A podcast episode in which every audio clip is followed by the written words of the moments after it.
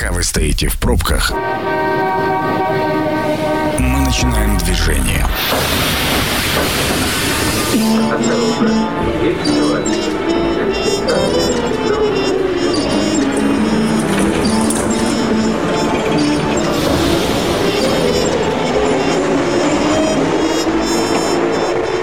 Метро. Главные темы Красноярска. Друзья, добрый вечер. Меня зовут Екатерина Кузьминых. У нас очень интересная тема сегодняшнего, сегодняшней программы, но прежде я напомню, что партнер программы «Метро» на этой неделе – Центр туризма и активного отдыха «Компас». Ну что, друзья, лекарства, которых нет. А, так звучит тема сегодняшнего эфира. Пытаемся ответить на вопрос, почему в аптеках нет медикаментов и когда они появятся. Очень надеемся, что поможет разобраться в этой теме руководитель Ассоциации «Аптечное дело» Анастасия Филиппова. Анастасия, добрый вечер. Добрый вечер.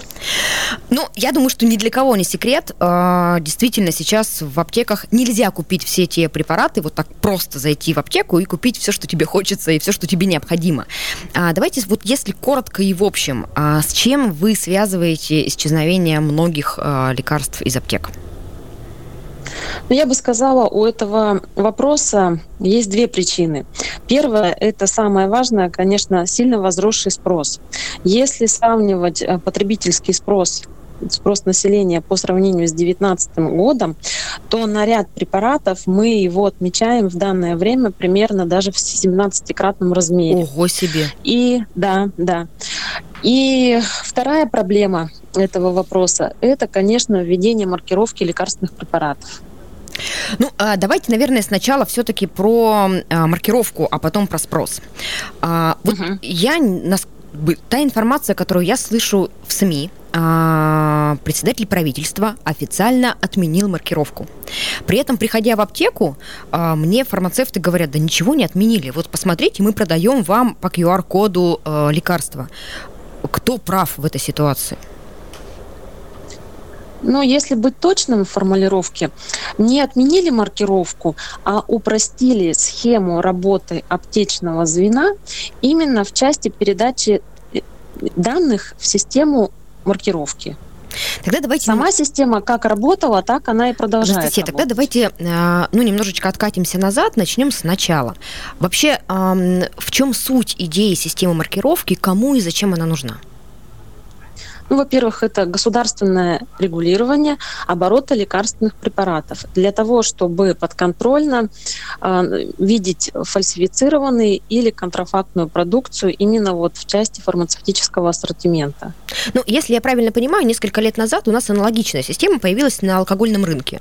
И сейчас на каждой бутылке есть QR-код, а, отсканировав который там в какой-то программе можно посмотреть, отследить весь путь э, бутылки от производителя до, э, ну, до прилавка. Аналогичная система планировалась и с медикаментами, правильно? Да, но, к сожалению, с медикаментами оказалось не все так просто. И основная причина такова, что ассортимент лекарственных препаратов, он настолько обширный, что даже если сравнивать с другими отраслями, uh-huh. в которых уже маркировка работает, здесь, конечно, э, лекарства ни в какое сравнение идти не могут. То есть средняя аптека, скажем так, это пусть будет аптека даже не больших городов, а примерно с численностью населения ну, в районе 100 тысяч человек, такая аптека средняя имеет в своем ассортименте примерно 12 тысяч наименований. Ого.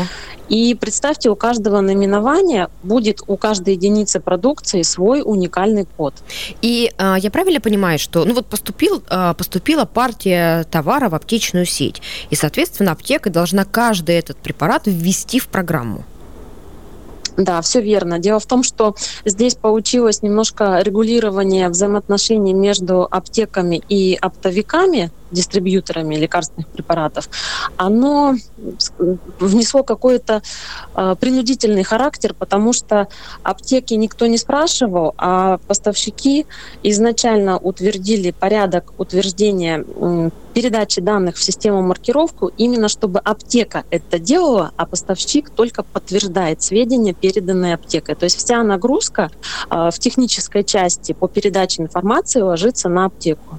А когда ввели э, вот эту систему маркировки, она по времени совпала с э, ростом заболеваемости ковидом? Маркировка стартовала 1 июля 2020 года. Ну, то есть уже было понятно, что страна полыхает, что есть некоторые проблемы, локдауны, э, дистанционка, все на свете, и на этом фоне, несмотря ни на что, у нас продолжают э, идти там проторенной дорогой и принимают э, вот эти все э, нормы. Да, если мы в третьем квартале 2020 года особо не ощутили вот эти маркировочные проблемы, потому что все-таки в обороте большей части были старые остатки, которые еще не маркированы. Но, к сожалению, вот в течение этих трех месяцев эти запасы закончились. Плюс еще сыграл спрос вот именно населения возросший. И эти остатки закончились еще большей скоростью, чем планировали, скажем так, вот полгода назад. Анастасия, а действительно ли на рынке было очень много контрафакта, и вот эта система маркировки была необходима, ну, во благо жителей, для того, чтобы избавить их от э, некачественных медикаментов? Ну, я вам скажу честно, я в сфере фармации с самого рождения. То есть у меня уже это не первое поколение фармацевтов в семье, поэтому я знаю эту отрасль, можно сказать, с пеленок, и вот начиная с советских времен и до сегодняшнего дня. По своему опыту, работая уже 15 лет э, именно вот с образованием с фармацевтическим, я могу сказать, что я ни разу не сталкивалась с такой ситуацией, когда действительно в аптеку пришло бы именно контрафактный препарат, который базировался бы именно на подделке вот самого действующего вещества. Бывают забраковки, но они касаются каких-то вот э, орфографических тонкостей, допустим, э, и той информации, которая нанесена на упаковку или в инструкции. Даже вот если по орфографии какая-то буква ну, в силу того, что текст набирали, потерялась, уже данная лекарственная форма подлежит изъятию из гражданского оборота.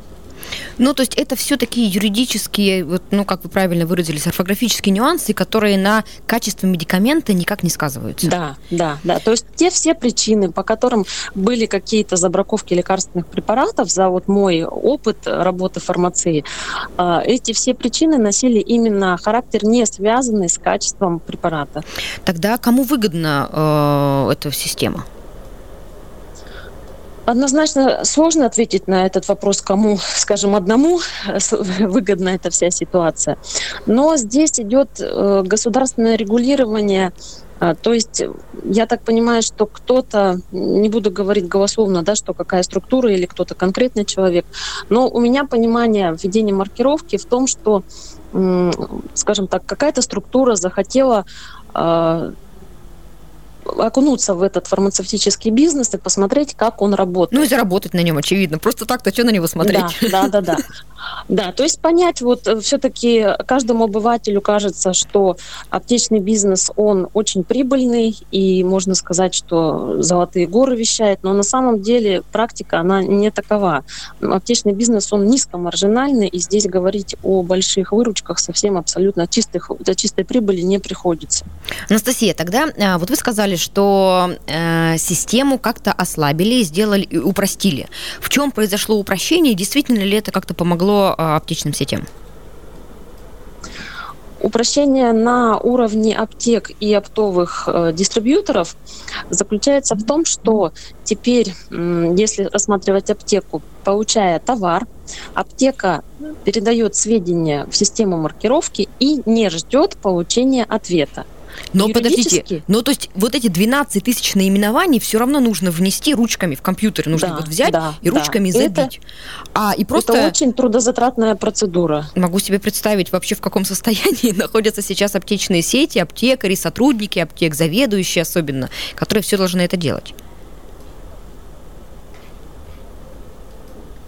А, но вот это упрощение помогло, на ваш взгляд, или нет? Оно решило проблему точечно. И вот таких вот технических проблем, которые базировались бы просто на ожидании ответа из платформы маркировки, этих случаев было не большинство. То есть, да, такие случаи были, но в общем масштабе это даже не половина всех проблем, которые несет в себе маркировка. А, ну хорошо, вот э, все-таки какое-то время система маркировки уже работает. Аптеки научились справляться, они немножечко, ну, возможно, им пришлось увеличить штат, еще какие-то нюансы, но а, вот те препараты, которые появляются в аптеках от оптовиков, они все-таки оказываются на прилавках или они по-прежнему в некоторых сетях лежат на складах и не могут быть проданы? Ситуация складывается по-разному. Тут все зависит не от того, что как вот конкретная аптека приспособится к внедрению маркировки. На самом деле здесь все зависит, э, в каком э, объеме придет та информация, которая является входящей для аптеки. То есть что передаст поставщик. А он что, может еще не У все нас... передать? Да. Вот дело в том, что сейчас в связи с вот введением этого постановления правительства, которое упростило порядок передачи сведений, поставщики приняли тенденцию вообще не передавать сведения а, в систему маркировки. То есть получается по факту, как вот это выглядит. Сначала они препараты продают в розничное звено, а там уже как, может быть, дело дойдет, так мы сведения передадим. То есть я считаю это халатность со стороны оптового звена, а аптека, поскольку она обязана передавать по обратному акцепту, то есть изначально аптека передает информацию в честный знак, то есть аптека работает с товаром, у которого нет нулевых, ну, нулевые данные. То есть что пришло от поставщика, а, вот буквально пример приведу, что когда мы сканируем препарат конкретный и видим, что в системе маркировки нет вообще никаких данных о поставщике, от которого это лекарство пришло. И вот называется «Думай, что хочешь». Действительно ли от этого поставщика пришло? Что вот это вообще за товар? То есть я считаю, здесь должно быть какое-то правовое регулирование именно вот ответственности каждого звена, которое работает в системе маркировки. Ну, а главное, конечно, чудовищная своевременность просто у всего этого процесса. Да, и вторая большая проблема, э, с которой приходит товар в аптеку, это то, что отсутствует у практически половины части товара информация об единице измерения этого товара. То есть, вот смотрите, когда продукция с завода выходит, она выходит в больших-больших палетах. Эти палеты, в свою очередь, состоят еще из коробов. А вот в эти короба помещены упаковочки, которые ну, привыкли получать, покупать в аптеках наши клиенты. И вот в каком виде пришел короб, палет или все-таки потребительская упаковка, изначально информации у аптек нет. То есть если все-таки поставщик сработал добросовестно, то информация приходит в полном объеме. Но вот в последнее время мы наблюдаем, что практически э, через одного препараты поступают именно без отсутствия вот этой информации единицы товара. Ну да, в общем, такая непростая история. Анастасия, скажите, а оптовики это частные структуры или они как-то государству подотчетны, и э, государство может их регулировать, контролировать и заставлять работать, ну, согласно регламентам? Потому что сейчас то, что вы рассказываете, ну, это правда чудовищная халатность, потому что... И а главное, что люди-то никак не соприкасаются ведь вот с этими оптовиками. Они в конечном итоге срывают свой гнев и ненависть на обычных фармацевтах, которые искренне не могут им помочь. Ну, эти все структуры, оптовые звено, они, конечно, все коммерческие. И здесь говорить о том, что имеет ли государство какое-то влияние, конечно, на все цепочки, начиная завод, оптовое звено, аптека, государство влияет, потому что все-таки законодательно все эти взаимоотношения, они зарегулированы.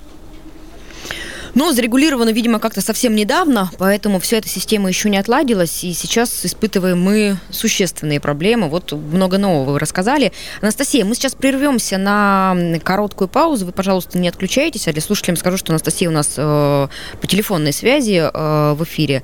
Э, сейчас будет дорожная служба, но прежде я напомню, что партнер программы «Метро» на этой неделе – Центр туризма и активного отдыха «Компас». Это программа «Метро». Авторитетно о Красноярске. Друзья, мы возвращаемся в эфир э, и с руководителем Ассоциации аптечное дело Анастасией Филипповой продолжаем обсуждать лекарства, которых нет. Анастасия на связи, все ли в порядке, слышите ли меня? Да, да, ну, все отлично, хорошо. прекрасная связь. Спасибо большое телефонным вообще достижениям э, всяческим. Э, ну что ж, мы в первой части эфира обсудили, что существенные очень проблемы с маркировкой, и кто бы что ни говорил, кто бы что ни заявлял, а, ну вот судя по тому, что вы, Анастасия, рассказали, э, большие проблемы это вносит, и они до сих пор не решены, и, видимо, никто не пытается их решить. Вот те послабления, которые номинально ввели, считают, что их достаточно. А теперь все-таки вот блок вопросов, связанный с возросшим спросом. А в первой части эфира вы сказали, что на некоторые позиции до 17 раз увеличился спрос по сравнению с аналогичным периодом прошлого года. Это, ну, э, противоковидных препаратов, вот нельзя их так назвать, но это э, медикаменты, которые используют э, при диагнозе коронавирус, правильно? Да, да, все верно. А, вы знаете, у меня вот такой вопрос, на который, ну, многие официальные структуры отказываются отвечать, потому что они ну, там, только исполняют рекомендации Минздрава. Но как так получилось, что а, грипферон и анаферон, медикаменты, ну, которые экспертное сообщество считает препаратами с уж точно недоказанной эффективностью, очень много научных публикаций по поводу их неэффективности, они оказались в э, рекомендации Минздрава для лечения коронавируса. Как так случилось? Ну, к сожалению, вот стопроцентного ответа, почему так, а не иначе, у меня, конечно, нет. Кто принимал эти решения, вот что именно вносить в рекомендации. Причем эти рекомендации, вот если проследить динамику сентябрь, октябрь этого года, они периодически корректировались, методические рекомендации. Поэтому кто, исходя из каких соображений, в приоритете отдал вот именно конкретным лекарственным средствам, я, к сожалению, сказать не могу. А на что вырос спрос сейчас? Что? Ну, это, конечно, препараты сезонные. Это те препараты, которые, в принципе, всегда в зимний период пользовались повышенным спросом. Это препараты для лечения ОРВИ, гриппа, ну и прочих простудных заболеваний. Конечно, еще плюс ко всему а, в этот период а, осенне-зимний обостряются хронические заболевания, то есть это сердечно-сосудистая система, э, эндокринные препараты, гормональные. Ну, тут здесь тенденция, просто видите, люди уже в панике видят, что те же самые противовирусные, антибиотики, лекарства эти в ограниченном количестве, и понимая, что если э, человек является носителем хронического какого-то заболевания, он понимает, что ему нужно все-таки запастись впрок и, соответственно, возрастает вот этот повышенный спрос и на соседние группы препаратов. Анастасия, по вашему ощущению, я понимаю, что вряд ли есть какие-то оценки, это может быть только такое внутреннее чутье, интуиция. А, вот, вот этот возросший спрос, он связан с людьми, которым действительно эти медикаменты нужны? Или это ажиотажный спрос, когда купить впрок, положить в холодильник на всякий случай? Но я больше придержусь мнения, что все-таки это ажиотажный спрос. И я знаю такие ситуации, когда действительно люди, которым по критическим показаниям нужны конкретные препараты, они их не могут найти, потому что, к сожалению, во всех аптеках уже нет данных препаратов. А есть у вас какая-то рекомендация, что делать в этой ситуации? Я а, сама лично, у меня э, мужу для э, курса химиотерапии нужен был дексаметазон, и с удивлением обнаружив, что его начали рекомендовать использовать при ковиде, его вымели из всех аптек. А, вот что есть какой, какой-то а, способ выхода? То есть, может быть, купить за границей, может быть, где-то поискать на складах, обратиться в какие-то... И где искать? В больших городах, в маленьких. Ну, то есть, когда ты приходишь к фармацевту, а он говорит, препарата нет, и вы даже не ищите, ну, лично для меня это не ответ, потому что не бывает такого, что чего-то невозможно достать. Всегда есть способ. Рекомендуйте какой-то путь а, для людей, которым жизненно важен какой-то медикамент, а в аптеке говорят, что его нет. Куда идти? Ну, самый простой на сегодняшний день путь это, конечно, поисковые системы интернет. Они позволяют в себе объединять э, множество групп аптек. В принципе, где-то может быть единичные остатки вот таким способом вполне реально найти. Что касается общих тенденций, если в стране да, данный препарат отсутствует, здесь очень важны причины, по которым все-таки этот препарат отсутствует. Зачастую проблема связана именно в том, что препарат утратил регистрацию, регистрацию на территории страны по тем или иным причинам, и поэтому здесь как бы хоть заищись. Если все-таки он запрещен в гражданский оборот, то ну, его нигде не найдешь. Ну, он, я так понимаю, зрения... не запрещен, он просто не разрешен. Не разрешен, да.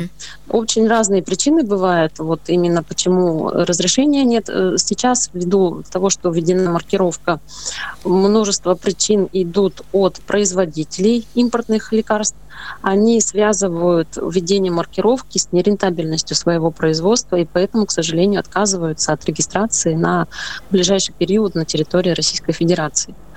Но, конечно, вот что касается поиска каких-то альтернативных препаратов именно за пределами нашей страны, здесь все зависит от конкретного случая, потому что бывают очень редкие заболевания. И тогда даже если препарат не зарегистрирован, на территории России, тогда возможно получить его из каких-то смежных стран, но при этом нужно согласование, конечно, в первую очередь с Министерством здравоохранения. Ну, это редкие. Я так понимаю, что обычные... Ну, у меня, например, был опыт, э, если говорить про смежные страны, я из Абхазии привозила а, препарат, которого... Он очень дешевый, очень простой. Его, наверное, вот как раз а, не продлили на него регистрацию. Это был белорусский противогрибковый нистатин, который там стоит 40 рублей. А, его не было в России нигде. Вот в какой-то момент. Сейчас он везде появился. При этом в Абхазии его можно было купить и привезти э, совершенно свободно. Вот ВОЗ для собственного пользования, он ведь никак не регламентируется. Не нарушила ли я закон, а, привезя в чемодане годовой запас нестатина? Ну, насчет годового запаса я, конечно, так вот э, голословно сказать не могу в плане того, что нарушили, не нарушили. Но здесь все зависит от работы таможенной службы. Как вот они посмотрят, если у человека есть какие-то жизненные показания, почему он не может приобрести для себя лекарства вот в другой стране. Ну, то есть а, каких-то прямых запретов нет для личного пользования ввести препарат? Да, но тем не менее на таможенном контроле вопросы возникнут э, могут. И здесь, конечно, человеку в плане того, чтобы все-таки ему разрешили провоз данных лекарственных препаратов, он должен для себя подстраховаться. Ну, то есть, например, рецепт иметь на этот медикамент? Рецепт или, допустим, какая-нибудь амбулаторная выписка Угу. Анастасия, давайте вернемся к разговору про ну, противовирусные антибиотики и те препараты, которые сейчас пользуются повышенным спросом. А, их по-прежнему в аптеках, ну, они в ограниченном количестве. Причем у меня была иллюзия, что их больше в Москве. Нет, на самом деле в Москве, по крайней мере, неделю назад ситуация обстояла хуже, чем в Красноярском крае. Каков ваш прогноз? Изменится ситуация? Появятся эти медикаменты? Э, или вот эта напряженная ситуация сохранится и фармрынок продолжит вот так динамить? Действительно, вот на фармацевтическом рынке данная ситуация, она представляет собой коллапс. И делать какие-то прогнозы вот в этой трудной ситуации, я вот просто не возьму на себя такую ответственность, потому что причин, по которым отсутствуют те или иные препараты, их вот абсолютно очень много. И поэтому здесь гарантировать, что вот, а говорить о том, что в ближайшей перспективе будет это, а вот это будет чуть позже, не приходится. Но вы видите какую-то поддержку э, от региональной власти, от федеральной, э, чтобы люди, которые, ну, от, от решений которых, от бумажек и подписей которых зависит э, состояние фар, фарм-рынка, ну, действительно признали, ребята, вот произошел коллапс, мы делаем вот это и вот это для того, чтобы ситуацию решить. Или есть такой вакуум, и вообще, ну, все стараются закрыть глаза и сделать вид, что все хорошо, бесплатные лекарства всем раздадим. Парацетамол и лечитесь им счастливо. Что касается помощи от региональных каких-то воздействий, здесь этот вопрос тоже настолько неоднозначен, потому что мы видим в регионах ситуации, когда именно бесплатная амбулаторная лекарственная помощь, которая запланирована, она не может реализоваться в нужном объеме, потому что даже если Минздрав региональный выходит на конкретных поставщиков, к сожалению, взять э, партию препаратов в нужном объеме не всегда удается. Здесь очень много тонкостей и по режимам хранения лекарств, зная просто по ситуации с грипфероном, оптовики э, пытались договориться с производителем напрямую, но вопрос встает именно о доставке. То есть цена вопроса доставки гораздо выходит по расходам больше, чем, к сожалению, вот та коммерческая составляющая, которая может как прибыль расценивать конкретный вот участник оборота лекарственных препаратов. Поэтому, ну, то бишь, проще говоря, доставка того же грипферона, она вводит конкретного поставщика в минус. Ну да, а мы помним же, что это все предприниматели, бизнес, и война войной, а обед по расписанию. Им совершенно не нужно работать себе в убыток. Да. А, Давайте еще момент э, про такой раскрученные препараты, именно специализированные противовирусные от ковида. А, про них много пишут э, СМИ, а, значит, о том, что вот там они разработаны, здесь они приняты, согласованы и так далее. Действительно, доходят ли они до аптечной сети, а, есть ли они в аптеке, есть ли они, ну, там, в больницах, именно специализированные противоковидные медикаменты? Нет, я хочу сказать, что на сегодняшний день это редкость, и далеко не каждая аптека э, имела возможность получить хотя бы единожды поставку новых вот противоковидных препаратов. И поэтому здесь даже сейчас ведутся разговоры с оптовым звеном, выводится потребность, то есть мы заранее уже делаем заявки через поставщика на заводы, однако даже не говорим о какой-то примерной дате поставки. То есть это что-то пока вот пока на уровне аналитики. Ну, примерно так же, как э, вакцина от коронавируса. Она, в общем, есть, да, но, пока да, ее, да, да. но пока ее нет. Но здесь стоит отметить очень важный факт вот этих новых э, противоковидных препаратов. Это противовирусные препараты. Они, конечно, очень э, сильные по своему эффекту, и применять их для профилактики это очень как бы не опасно для здоровья. Поэтому, скажем так, искать их в аптеках для того, чтобы все-таки подстраховаться на, насчет того, чтобы не заболеть, я думаю, это неправильная тенденция. И, как правило, вот э, изучая вебинары непосредственно тех вот научных э, сотрудников э, лекции, которые были основателями этих противоковидных препаратов, они все говорят о том, что препараты сильно влияют на функцию печени и мочевыводящие пути, то есть это почки. И здесь, конечно, они рекомендуют даже с применением таких препаратов подключать э, препараты, которые восстанавливают ту же функцию печени. То есть так вот выпить как витамины – эти препараты просто нельзя. Ну или как антибиотики, которые сейчас все очень любят пить. Анастасия, у нас, к сожалению, подошло к концу время эфира. У меня осталось огромное количество вопросов, которые связаны в целом с э, фармрынком, поэтому я очень надеюсь, что это не последняя наша с вами беседа, и мы еще обязательно в эфире программы «Метро» на главном радио Красноярска встретимся, поэтому не прощаюсь, э, говорю до свидания только на короткое время. Большое спасибо за беседу. Друзья, прежде чем попрощаться с вами, я напомню, что партнер программы «Метро» на этой неделе – Центр туризма и активного отдыха «Компас».